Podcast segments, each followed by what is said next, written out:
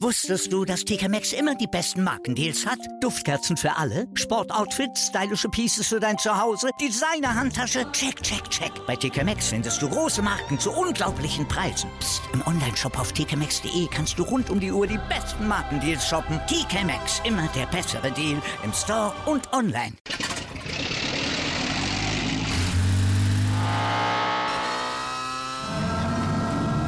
Von 0 auf 100.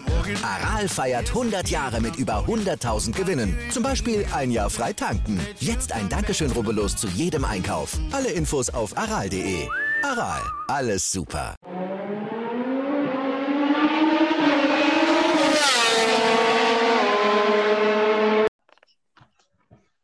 Hallo und herzlich willkommen zu Fit Flag, dem deutschen MotoGP Podcast. Heute mit der Review zum Frankreich Grand Prix. Und ich bin heute natürlich weil wir nicht alleine. Der Jan ist natürlich auch wieder mit dabei. Hallo Jan. Hallo Jan. Ja, was war das wieder für ein Frankreich Grand Prix? Ähm, ja, der Beste hat wieder zugeschlagen. Ähm, der dritte Saisonsieg von La Bestia in der Bastianini in der Saison. Ähm, ja, Weltklasse wieder von ihm, wie man ihn eigentlich kennt, in gewohnter Nia Bastianini-Manier ähm, hat er sich erst Miller und dann Banyaya geschnappt. Äh, ja, ist an den beiden Werkstukatis vorbeigegangen. Äh, ja, wirklich sehr, sehr stark gefahren äh, in der Bastianini und hat sich da auch den verdienten Sieg geholt. Ja, definitiv. Bastianini ist ein, wie du sagst, ein Bastianini-Rennen gefahren. Also am Anfang zuerst ein bisschen abwartend. Erste Rennhälfte hat man gemerkt, ja, das ist noch ein bisschen ruhig angehen lassen. Ähm, aber dann gegen Ende ähm, hat er dann richtig, ja, beziehungsweise auch gegen Rennmitte gezeigt, ähm, was für eine Pace er hat und hat da den Banyaya im gravierenden, über den wir auch noch gleich sprechen. Also Bastianini jetzt in der WM Platz 3, meine ich. Ich glaube nur wie viel, äh, acht Punkte weg oder so Ja. von äh, Quadraro. Also mit drei Saisonsiegen jetzt muss man ihn definitiv auf der Rechnung haben und auch die anderen Leute. Also Bastianini hat bewiesen, dass er dem Druck kann standhalten und Bagnaia hat bewiesen, dass er ihn noch nicht so wirklich äh, standhalten kann. Ja, wie schätzt du das ein? Wir haben ja jetzt hier in der Bastianini. Ähm, Francesco Meyer hat ja auch eher gesagt, er will eigentlich eher Müller im Team behalten. Ähm, ja, warum wohl? Weil ähm, er Bastianini wahrscheinlich so ein bisschen die Nummer 1 wackeln sieht. Ähm, ja, aber in der Bastianini hat sich da durchgesetzt und wird also wahrscheinlich voraussichtlich irgendwann mal, wenn es nicht nächstes Jahr ist, dann wahrscheinlich übernächstes Jahr oder so, des, den Ducati-Werksplatz einnehmen. Ähm, glaubst du, der Bagnaia hat da wirklich Angst oder ja, um seine Nummer 1 Rolle oder wie, wie schätzt du das ein? Na gut, Bagnaia sieht, dass bei Cresini äh, Wahnsinnsleistungen ähm, abrufen kann und es auch tut. Zwar jetzt nicht in jedem Rennen, aber man merkt, wenn Bastianini vorne ist und das Gefühl hat, dann fährt er mindestens aufs Podest, beziehungsweise eigentlich, wenn er ähm, vorne ist, dann gewinnt er, weil er hat jetzt dreimal Podest und dreimal davon Sieg, also eine ziemlich gute Quote auf jeden Fall. Ähm, ja, und ich glaube schon, dass Bagnaia da so ein bisschen sieht, hm, Bastianini, wenn der kommt, dann muss ich mich sehr, sehr anstrengen, dass mir da nicht der Rang abgelaufen ist. Ähm, wobei Jack Miller ist jetzt Zweiter geworden, ähm, hatte eine okaye Pace gehabt, zwar nicht auf dem Level von ähm, ähm, Bagnaia und Bastianini, aber hat auch gezeigt mit Platz 2, dass da noch so ein bisschen was geht. Und äh, Miller wäre auch viel näher dran, äh, wenn er da den Unfall in ähm, Portimao nicht ähm, produziert hätte. Hm, Ich glaube, er hat jetzt irgendwas mit 62 Punkten. Das ist eigentlich schon, ich glaube, Miller ist schon ein bisschen weg von Quadraro, klar, aber schon, schon ein bisschen Abstand. Ähm, und für Bagnaia ist es natürlich jetzt äh, eine komplette Katastrophe. Er hat jetzt hier eine sichere 20 Punkte weggeworfen. Ähm, wenn man die dazu rechnet, dann wäre er jetzt schon näher dran. Und auch so wär, ist er ähm, ja schon, jetzt schon ziemlich weit weg. Ähm, bei Quadraro, da weiß man auch, der wird vielleicht nicht jetzt unbedingt äh, mal zweimal hintereinander stürzen. Ähm, der holt da solide seine Punkte. Also Bagnaia muss gucken, dass er jetzt ab äh, Mugello ähm, richtig Gas gibt. Ähm, dann wird es schwierig. So ein Quadraro holt man auch nicht so einfach ein. Ähm, ja, wir haben aber noch einen anderen Fahrer, der eigentlich auch um den Ducati-Platz kämpft. Berg das ist nämlich Rocco Martin, ja, ja. Ähm, Rocco Martin, ja. Wo war der eigentlich? Das ja. Ähm, ja, ja, natürlich. Rocco Martin, also ich weiß nicht, ich glaube nicht, dass er den Platz da bekommt bei Ducati. Ähm, also bei der Bergs Ducati, bei Brahma, glaube glaub ich, reicht noch. Er kann auch meiner Meinung nach momentan nicht viel mehr verlangen. Also, ähm, wenn er da jetzt bei Pramac noch verlängert und so. Ich glaube, damit ist er ganz zufrieden, weil mhm. er weiß halt, diese, die Saison ist bis jetzt nicht gut gelaufen für ihn. Er hat einfach noch äh, nicht die Resultate eingefangen. Klar, in Argentinien zweiter Platz. Aber das war es dann auch schon. Äh, man weiß, dass er es kann, definitiv. Aber in dieser Saison einfach ja, wo wäre der jetzt in Rennen ins Ziel gekommen? Wäre der ins Ziel gekommen? Elfter, Zwölfter, vielleicht an der Grenze zu Top Ten. Ja, schwierig, schwierig. Also, Roman Martin sehe ich da eher eigentlich noch ein Jahr bei Pramac äh, Ehrenrunde drehen. So.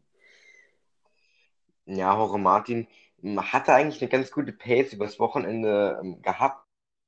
Musste zwar ähm, durch Q1 ist da mal souverän auf Platz 1, glaube ich, weitergekommen. Ähm, ja, dann hat er im äh, Qualifying Q2 nicht mehr viel auf die Reihe bekommen. Ähm, ist da, glaube ich, nur aus der dritten Reihe oder so gestartet. Das war nicht so das Wahre für Roche Martin. Ähm, man, man weiß, dass er ein Qualifying-Spezialist ist, aber Qualifying ja, bringt halt keine Punkte. Und laut ihm hat er auch irgendwie einen, einen Schmerz im Arm ähm, gehabt, einen stechenden Schmerz, sodass er ein bisschen Gefühl verloren hat und so ähm, ja quasi ja, in Fehler getrieben worden ist, sozusagen. deswegen, ja, man kann sagen, Hoche Martin, ähm, er hat die Pace, da bin ich mir ziemlich sicher, aber er muss es so langsam mal wieder hinbekommen, weil äh, diese ganzen Ausfälle, die er jetzt hatte, die ähm, bringen nichts für ihn und auch für seine weitere Zukunft, weil er weiß, wie das weitergeht.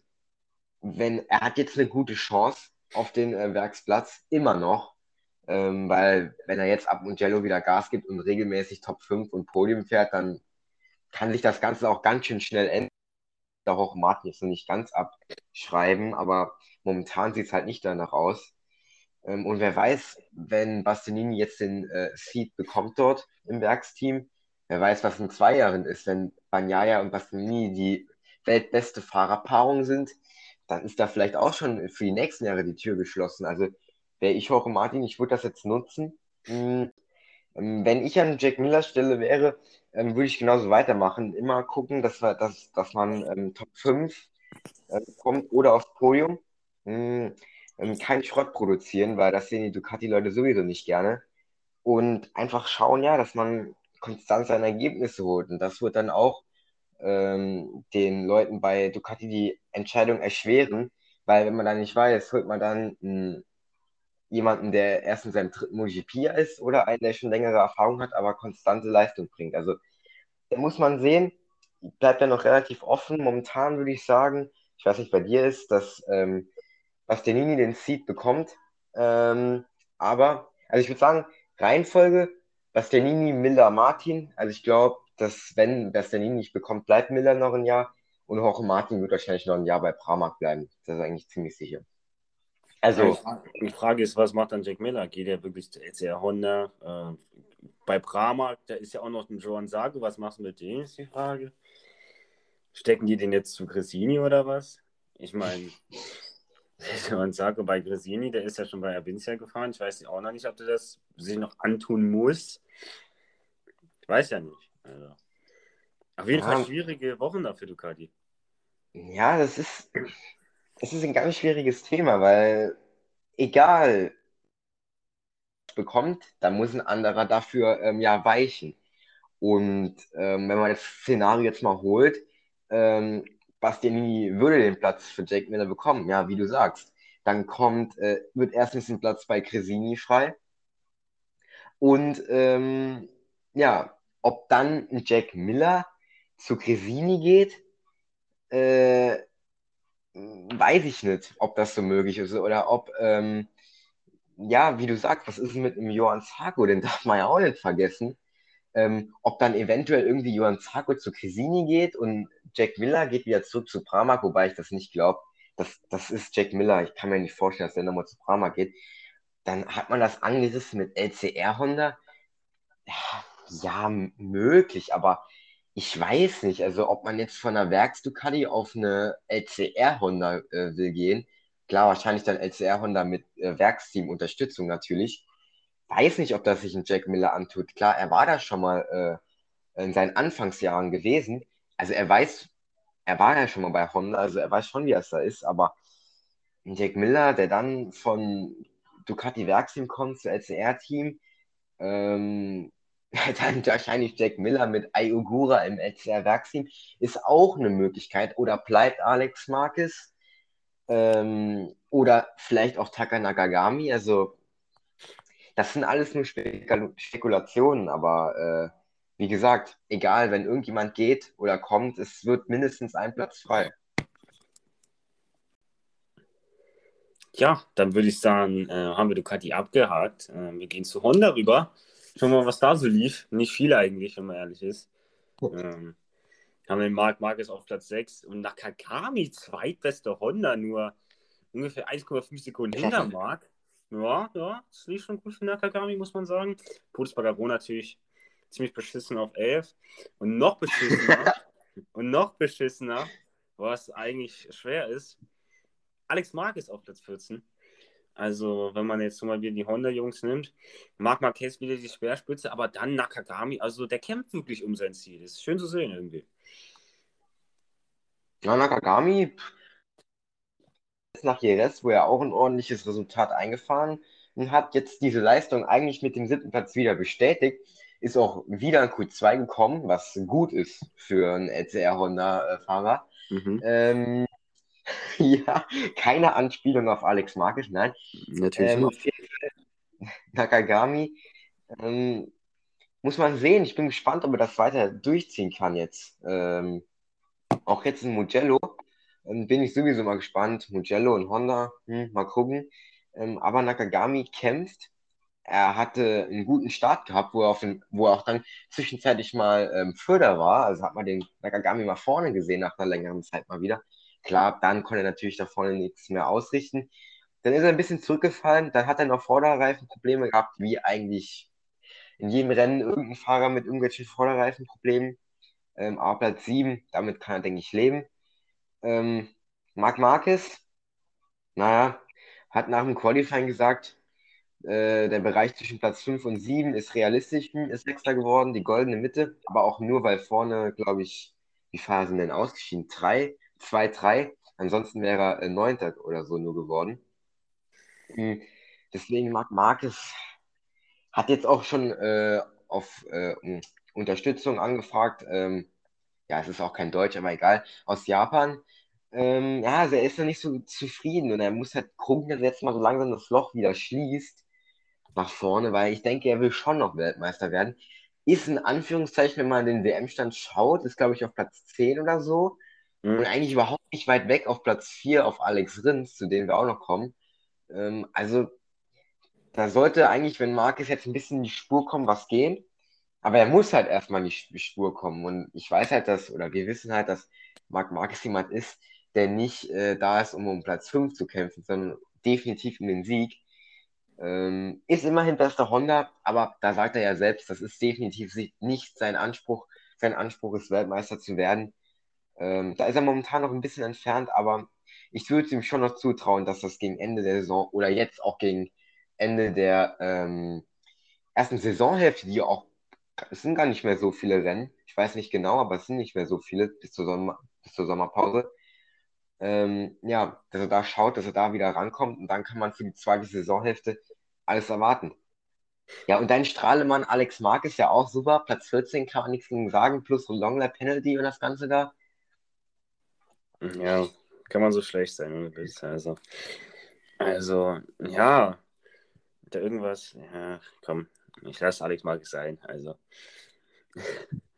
wenn der noch, also, wenn der noch nächstes Jahr in der MotoGP fährt, da, da müssen doch die ganzen Leute alle anderen verarscht vorkommen. Ich weiß nicht. Also, wenn dann so ein Rins zum Beispiel, wenn er jetzt kein Cockpit bekommt wegen dem Suzuki-Schwachsinn, dass sie aus der MotoGP rausgehen. Alex Mann Alex ist, nächsten, ja. ist nächstes Jahr noch um Grid drauf. Dann, also, nee, nee, nee, nee. Äh, ja, der muss auch langsam, also da muss jetzt langsam mal was kommen, aber das habe ich gefühlt immer. Denn der ist ja mit Abstand schlechteste Honda. Also Polis Bagero ist auch schlecht. So, hinter Nakagami, es kann eigentlich auch nicht sein Anspruch sein. Mhm. Aber ja, Alex Mag ist halt immer mit Abstand die schlechteste Honda. Hat mal wieder gesehen, alle sind Q2, nur einer nicht. Alex ist mal wieder. Ja, cool. Er muss halt einfach besser werden. So. Und ja, da ist das Kapitel Alex Marques auch eigentlich schon zu. er muss halt Speedchen. Ja, ja. Naja, gut, hat er jetzt diese Long Penalty, wie ich schon gesagt habe, hat da für, schon wieder ein paar Positionen verloren. Ähm, hatte gegen Ende einen guten Rhythmus, hat er gesagt. Äh, mhm. Hat man leider nicht gesehen, weil er war halt so weit hinten. Das war ja super. Ähm, vor allem belastend, weil er noch hinter zwei Rookies ins, äh, hinter zwei Rookies ins Ziel gekommen ist, und zwar Marco Besecchi und Fabio Di Gianantonio. Ähm, aber es war noch jemand, der war noch ein bisschen schlechter, aber zu dem kommen wir gleich. Genau, erstmal kommen wir zu Suzuki, die ziemlich beschissen waren dem Rennwochenende. Was ist beschissen? Von der Pace, glaube ich, ging, glaub, wird da, glaube ich, was gehen. Aber die haben es mhm. dann beide weggeschmissen. Was man von den Suzukis, wann haben die das letzte Mal zwei Mal, wann haben die das letzte Mal zwei Bikes weggeschmissen? Unglaublich. Also Alex Rins, der hat da versucht, einen John Sarko zu machen. Casey Stoner ist absolut in die Hose gegangen. Ja. Ähm, wollte mal abkürzen, wollte mal den, die, die Führung attackieren, so. Ähm, ja, hat nicht funktioniert. Äh, spektakulärer Sturz auf jeden Fall. Und dann John Mir, ungefähr acht Runden später, auch weggehauen. Also keine Punkte für Team Suzuki MotoGP, die am Ende der Saison die MotoGP verlassen werden. Ähm, ja, also die Fahrer bestimmt ein bisschen geknickt vom Aus gewesen. Glaubst du, das war eine Folge oder glaubst du, ja, dass das jetzt einfach so war, die Stürze? Oder glaubst du schon, dass das Suzuki auch so ein bisschen an den nagt? So? Hm, das glaube ich nicht. Also ich glaube, also Alex Rins, der Sturz, das kann, das sind halt auch mehreren Leuten passiert. Was heißt mehreren Leuten? Eigentlich ja nur noch Johann Zarko, glaube ich, am Rennwochenende, der da mal kurz Reis raus äh, durch das Kies äh, genommen hat. Ähm, Nee, ich glaube nicht, dass es damit zu tun hat. Klar, die sind vielleicht ein bisschen frustriert, dass es Kapitel Suzuki am Ende der Saison ähm, vorbei ist, aber davon geht jetzt auch noch nicht die Welt unter. Die haben noch ein Ziel, die sind noch in, ähm, in Weltmeisterschaft, äh, ja, Contentions so. Also Alex Rins noch, also John Mir auch noch, aber der ist halt eigentlich nur Neuner. Ähm, aber vor allem, ich meine, Alex Rins, das kann passieren, den würde ich dann noch so ein bisschen, ein bisschen noch rausholen, weil das passiert halt, das kann passieren. Aber John Mir ist, ähm, äh, ist ja, glaube ich, an derselben Stelle gestützt wie Banyaya, wenn mich jetzt nicht alles täuscht. Ich glaube schon. Ähm, aber sie, er hatte wieder eine gute Rennpace, hat gezeigt, dass da was geht. Ähm, war auch eigentlich ganz gut dran. Ähm, war wahrscheinlich so ja, P3 der schnellsten Fahrer, würde ich jetzt mal so sagen. Halt hinter äh, Banyaya und Bastianini. Ähm, ja, also, oder ist er in derselben Kurve gestürzt? Da bin ich gerade komplett lost. Ich kann das sein, dass ich komplett lost bin, das kann auch sein, aber ich weiß es nicht. Ähm, auf jeden Fall für Joan Mir natürlich eine Überraschung, weil, ja, Joan Mir, wann ist denn der das letzte Mal gestürzt im Rennen? Das müsste ich jetzt ein bisschen überlegen. Also, wobei, ne, muss ich nicht überlegen, in Portimao. Gut, da wurde er abgeräumt, das ist wieder was anderes. Ähm, aber das passiert, Suzuki zwar keine Punkte, aber immer noch ganz gut dabei, äh, was so Weltmeisterschaft angeht, würde ich sagen. Also da ist jetzt noch nichts entschieden. Würde ich auch sagen. Wobei bei Alex Rins, also ja, haben jetzt. Hoffentlich äh, nicht. Haben jetzt Alex Rins hier nach Portimao nach Terekles aufgejagt. habe ich im Podcast vom Rins 2.0 gesprochen. Momentan ist er wieder der Rins 1.0, äh, also in der alten Version. Ja, hoffentlich bessert sich das wieder. Das ist natürlich wie du sagst, immer noch viele reinzugehen. Und ja, auch sicherlich die anderen werden mal einen Formtipp haben. Auch ein Quadraro, der wird irgendwann mal stürzen oder so. Mhm. Und ja, ich würde auch sagen, zu dem kommen wir jetzt mal. Ähm, oder generell zu Yamaha. Wie schon gewohnt eigentlich, Quadraro, die Kohlen aus dem Feuer mit P4. Eigentlich das, was sie immer machen, das ist so, so konstant Top 5 fahren, nicht so wirklich auffallen, keine wirklich überragende Pace haben, aber ist halt im Endeffekt auf Platz 4 und das sind gute Punkte. Er holt zum Beispiel mehr Punkte als Banyaya mir ähm, und zum Beispiel auch Marc Marquez, was ja direkte Konkurrenten sind eigentlich. Ähm, holt nur leicht weniger als der Laces Bagaro. Ähm, Bastianini schließt zwar zu ihm auf in der WM ein bisschen deutlicher, aber den hat er auch noch mit acht Punkten in der WM jetzt im Griff. Also was Quadraro da leistet, muss man sagen, Weltklasse. Im Gegensatz zu seinen anderen drei Kollegen da, die es alle drei geschafft haben, hinter Alex Marquez ins Ziel zu kommen. Ähm, also wenn Alex Marquez eine Yamaha wäre, sie die zweitbeste Yamaha. Also ähm, ja, definitiv. Also ja, ich weiß auch nicht, was ich dazu sagen soll. Das ist ja ein absolutes Trauerspiel. 15 bis 17, alles ja mal auf den letzten drei Plätzen. Also, ich glaube, wäre der Quadraro nicht da, dann wird es ganz düster aussehen bei Yamaha. Ja, gut, ich würde jetzt so RNF äh, Racing. Das ist ein Team für sich. ja, Riff Yamaha. Ähm, würde ich das mal so ein bisschen ausgrenzen, weil wir haben auf der einen Seite Darren Binder, ja, der, der eigentlich immer einen guten Start hat. Das muss man ihm lassen. Also man sieht oft dann am zweiten Tableau da, ja, ähm, Darren Binder ähm, hat ein paar Positionen gewonnen am Start. Ich weiß zwar nicht, wie das geht da hinten. Der startet ja auch immer letzter. Natürlich macht der Position gut. Ja, kann ja sein, dass er letzter bleibt dann. Das geht auch. Mhm. Ist ja auch möglich. Aber Darren Binder würde ich da erstmal aus dem äh, Gericht rausholen, weil der braucht noch Zeit und ähm, ja, er macht seinen Job okay, würde ich sagen. Er macht es wirklich okay. Äh, ist, glaube ich, immer noch auf zweiter Platz ähm, bei der Rookie-Weltmeisterschaft. Ähm, also von daher okay. Ähm, ja, und dann haben wir Andrea De Vizioso. Ja, ja, sein, okay, böse Zungen sagen das jetzt, dass äh, nach äh, Mugello Ende ist für Andrea Dovizioso ähm, bei RNF, generell wahrscheinlich. Ähm, das glaube ich nicht. Also ich glaube, wenn Andrea Dovizioso äh, seine Karriere beendet, dann macht er das noch, dann macht er noch die komplette Saison voll. Also da bin ich mir ziemlich sicher. Ähm, Andrea Dovizioso fehlt halt einfach so ein bisschen, glaube ich, ja, wie soll ich sagen, so ein bisschen die Motivation vielleicht auch, weil wenn ich da jetzt fahren würde, einerseits, ich wäre froh, dass ich einen MotoGP-Platz überhaupt habe, aber es ist ein Andrea Dovizioso. Der ist schon äh, mehr, mehrfacher Vize-Weltmeister, der ist mehrfacher Grand Prix-Sieger. Der hat, der war in den letzten Jahren der Einzige, der Marc Marquez konnte gefährlich werden, noch in Marc Marquez äh, Traumzeit. Ähm, und der fährt jetzt hinten auf Platz 16 rum, wird Vorletzter, äh, wird, kommt hinter Morbidelli ins Ziel, der auch eine Menge Probleme hat das kann einfach nicht Doviziosos Anspruch sein. Und da fehlt ihm wahrscheinlich auch ein bisschen die Motivation, sich jedes Rennwochenende, zu jedes Rennwochenende sich selbst zu sagen, boah, jetzt geht's mit der RNF ja mal, jetzt greife ich an, vorne, Quadraro Pace.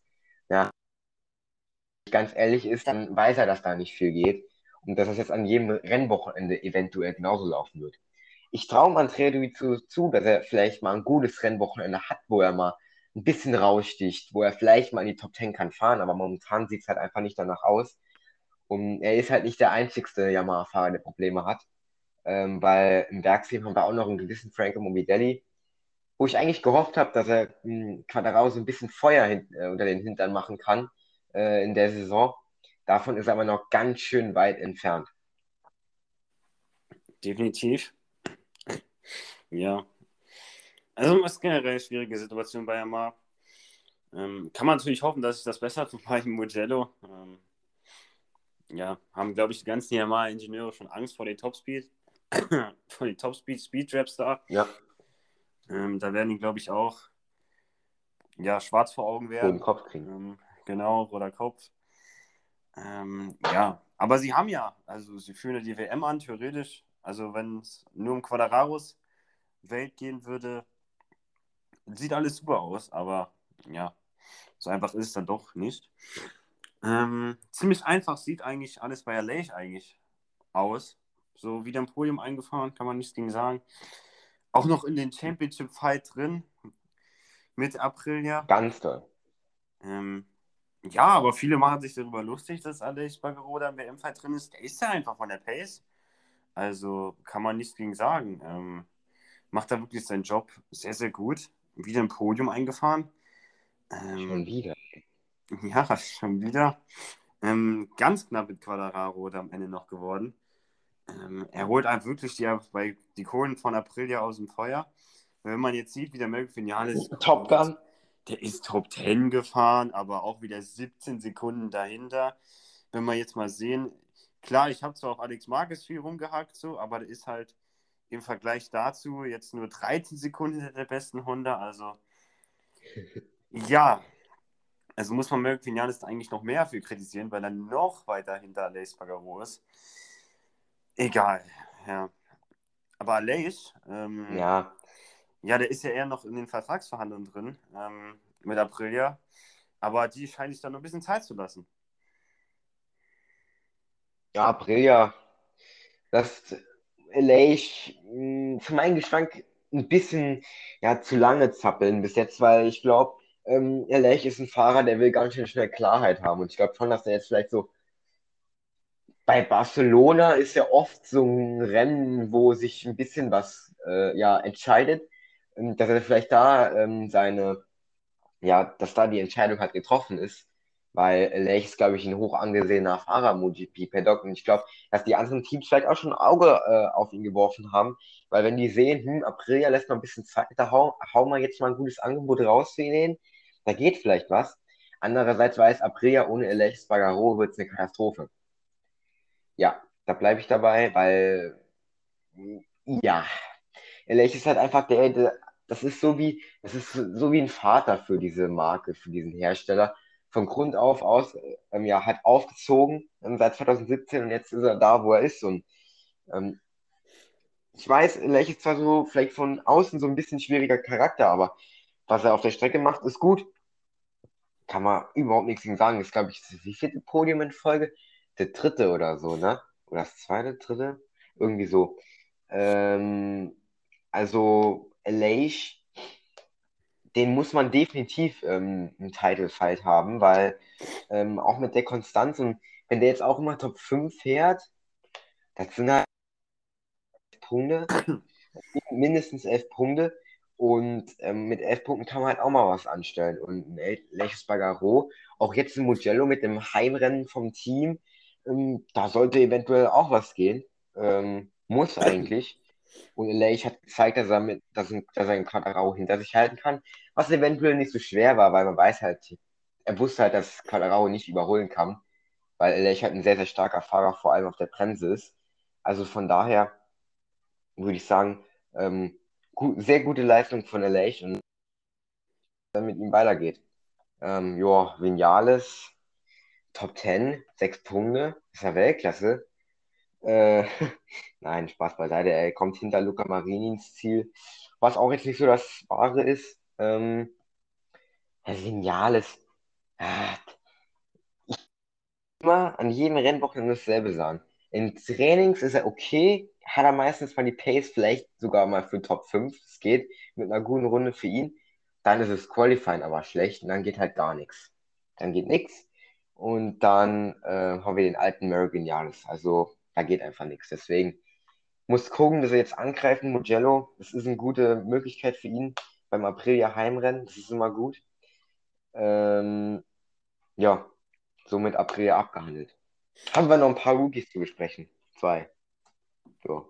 Genau, wir kommen jetzt zu ähm, KTM, würde ich sagen. Ähm, ja, also da eigentlich alles wie immer. Brad Binder hält die Fahnen hoch auf Platz 8 und die anderen ja. stürzen alle.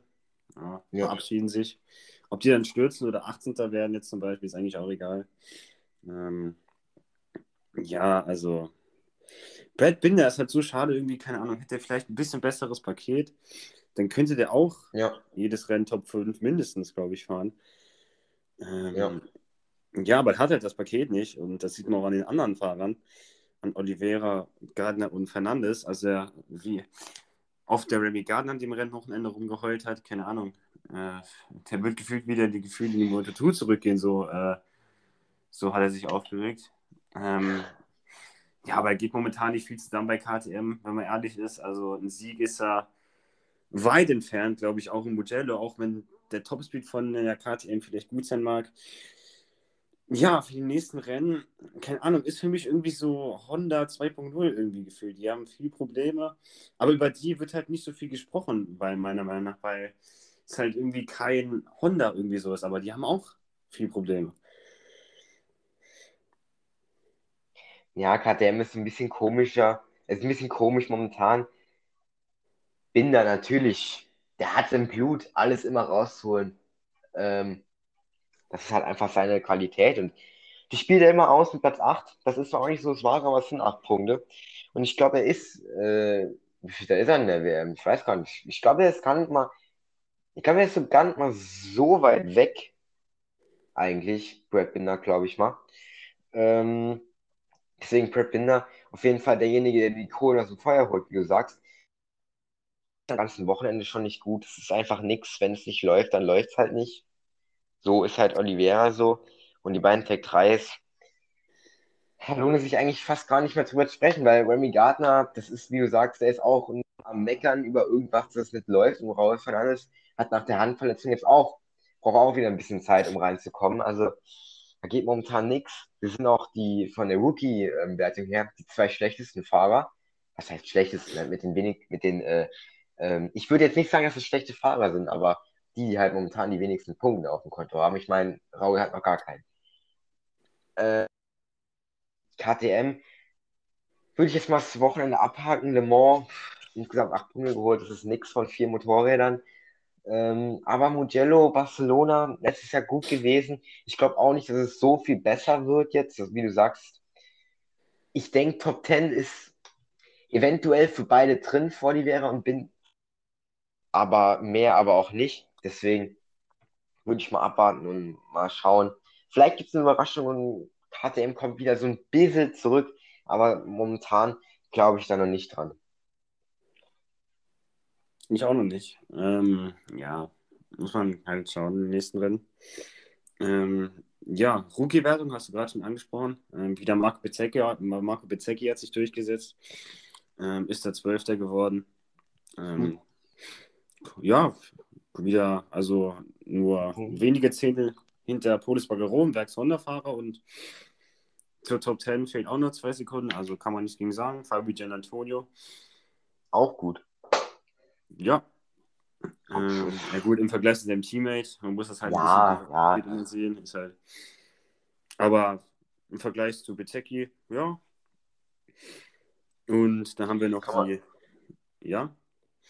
Ja, äh, ja, also ich würde auch sagen, dass äh, Marco Bezecki vor allem mh, mm, ja, das halt auch einfach ins Ziel bringt und äh, ich glaube, er ist sogar, ist er vor Alex Marquez? Ah, nee, das frage ich jetzt, das frage ich jetzt extra. Ich weiß es nicht. Ich weiß Ich glaube, das könnte sogar ziemlich eng zwischen den beiden sein. Ähm, aber Besecki macht seinen Job gut. Auch Luca Marini auf Platz 9, Top 10 ist okay. Nicht das, was man sich von einem Luca Marini erwartet.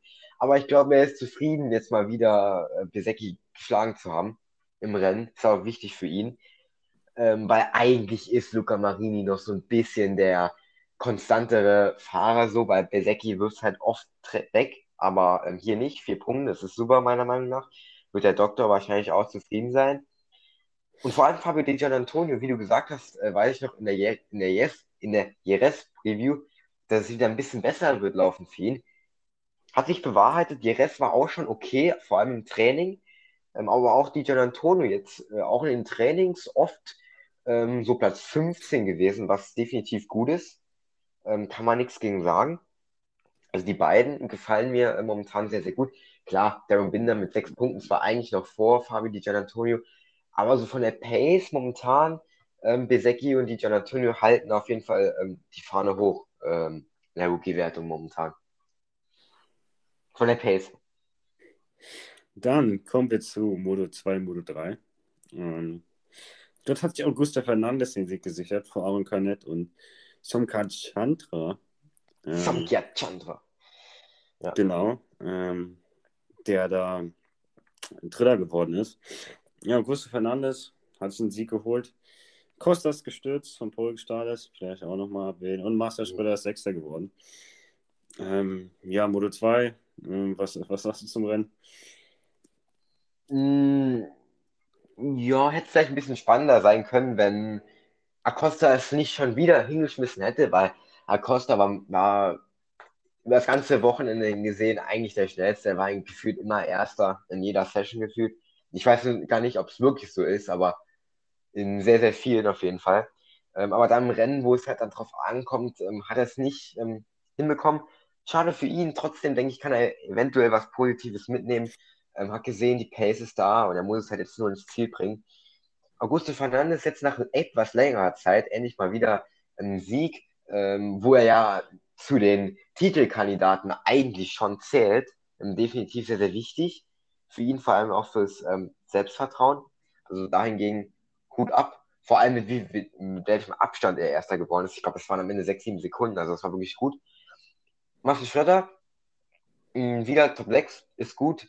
Jetzt seit Amerika sowieso geht es bergauf für ihn. Also es ist wirklich okay. Ist auch jetzt, glaube ich, Top 6 der WM. Ähm, hat jetzt sogar eine Kamera, ne? Ich wusste das gar nicht, dass es das so ist, dass in der Modo 2 die Top 6 nur Onboard-Kameras haben. Ich wusste das gar nicht. Interessant auf jeden Fall. Also er gehört jetzt auch zu denen. Ähm, immerhin ein kleiner Preis.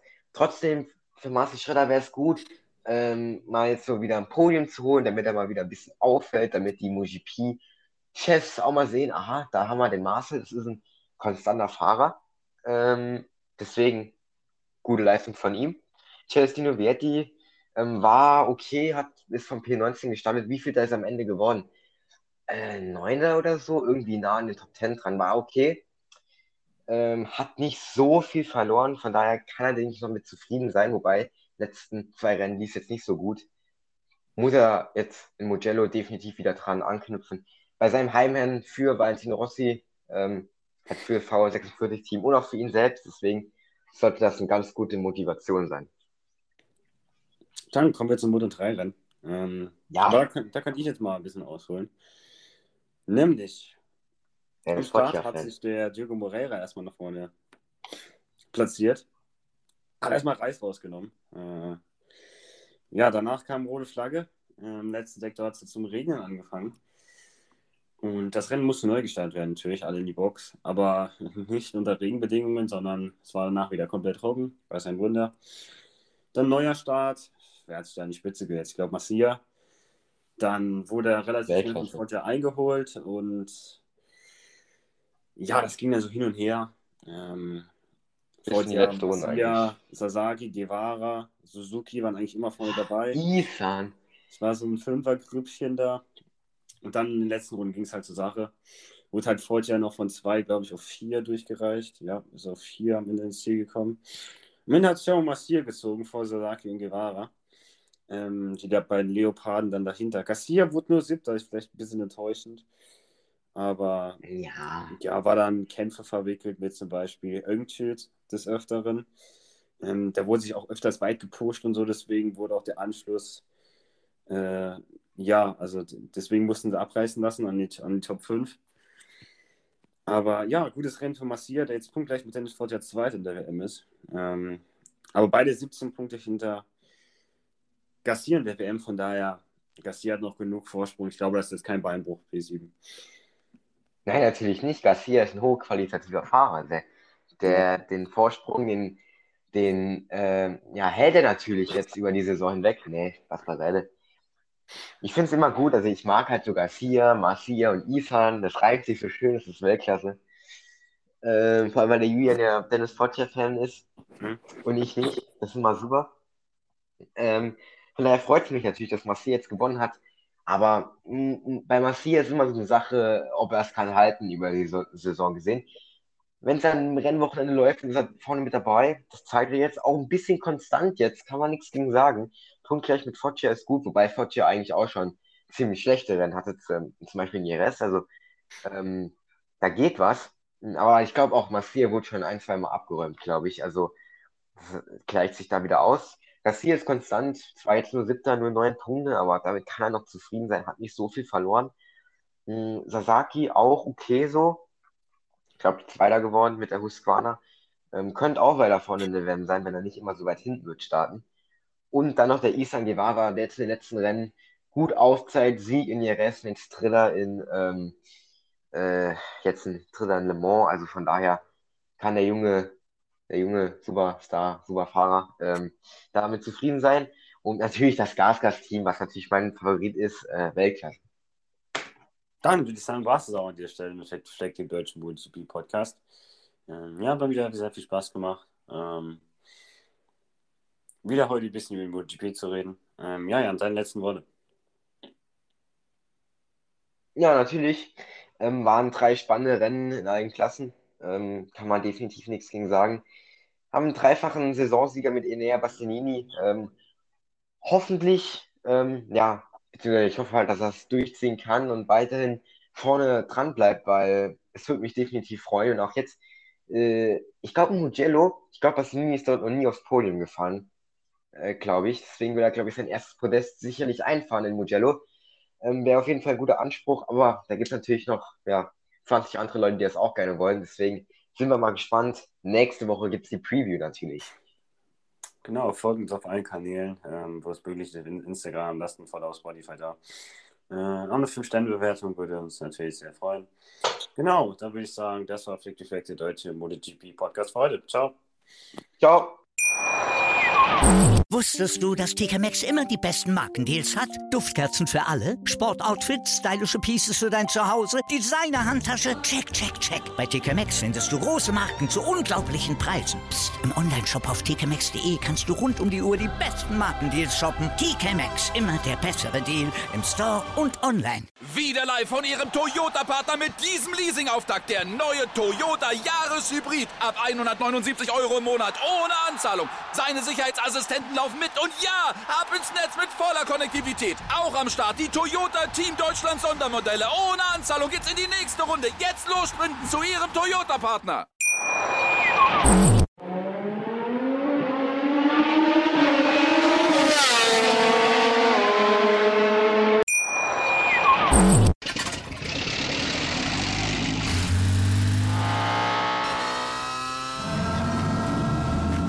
Auf 100. Aral feiert 100 Jahre mit über 100.000 Gewinnen. Zum Beispiel ein Jahr frei tanken. Jetzt ein Dankeschön, rubbellos zu jedem Einkauf. Alle Infos auf aral.de. Aral, alles super. Wie viele Kaffees waren es heute schon? Kaffee spielt im Leben vieler eine sehr große Rolle. Und das nicht nur zu Hause oder im Café, sondern auch am Arbeitsplatz. Dafür gibt es Lavazza Professional. Kaffee am Arbeitsplatz, der genauso lecker schmeckt wie in eurem Lieblingscafé. Die perfekte Kaffeelösung für jede Art von Unternehmen. Klein, mittel, groß. Ihr habt auf jeden Fall einen Kaffee, der schmeckt. Die richtige Motivation für eure Arbeitstage. Alle Infos zu Lavazza Professional findet ihr auf lavazzapro.de mit allen Kaffeelösungen für euer Büro. Ich habe mich natürlich schockverliebt, weil die war wirklich ganz, ganz klein. So begann die Mensch-Hund-Beziehung zwischen Christina und Tierschutzhund Frieda. Und wie es danach, nach dem ersten Moment der Verliebtheit, so weiterging und welche Klippen es danach zu umschiffen galt, das hört ihr in der neuen Ausgabe von Iswas Dog, dem Podcast für harmonische Mensch-Hund-Beziehungen. Ist was, Dog? Mit Malte Asmus. Überall, wo es Podcasts gibt.